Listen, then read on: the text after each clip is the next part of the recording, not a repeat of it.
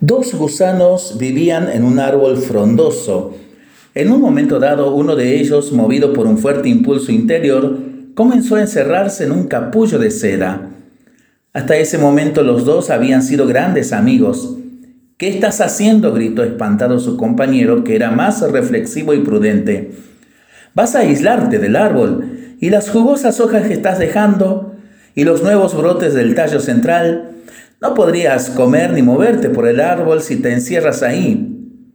Dado que su compañero no respondía, el prudente decidió buscar apoyo moral en los demás gusanos y trajo unos cuantos junto al capullo de seda que ya estaba por terminarse. No cierres aún, espera. Y escuchó al coro de gusanos que decía, mira lo que dejas, mira lo que dejas. Pero él se encerró tras la seda, pues el impulso era muy fuerte y no podía explicarlo. Los gusanos se quedaron mirando la cápsula de seda y pasaron toda la tarde comentando el suceso. Se volvió loco, decían. Qué aburrida debe ser la vida ahí adentro. Y mira lo que se está perdiendo. ¿A quién le cabe en la cabeza despreciar un árbol frondoso? ¿Tú te encerrarías ahí? Con lo simpático y joven que era. Después de un tiempo encontraron el capullo roto y vacío. No supieron qué pensar, así que decidieron mantener sus opiniones y seguir mascando hojas y ramitas sin volver a tocar el tema del capullo de cera. Mientras tanto, una mariposa hermosísima se alejaba del árbol volando hacia el atardecer.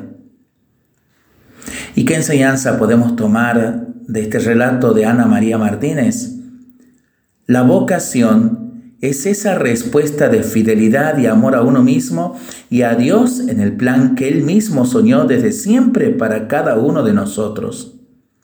¿Qué importa ir contra la corriente si el fruto de nuestra decisión nos transforma en lo que siempre soñamos, aún sin saberlo?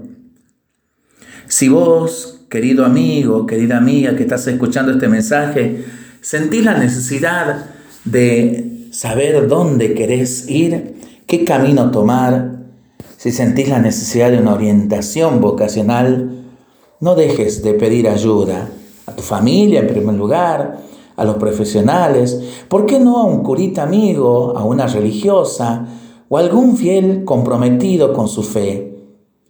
Pero por sobre todas las cosas, no olvides a Dios para que desde la oración también le pidas que te dé una manito para tomar una buena decisión.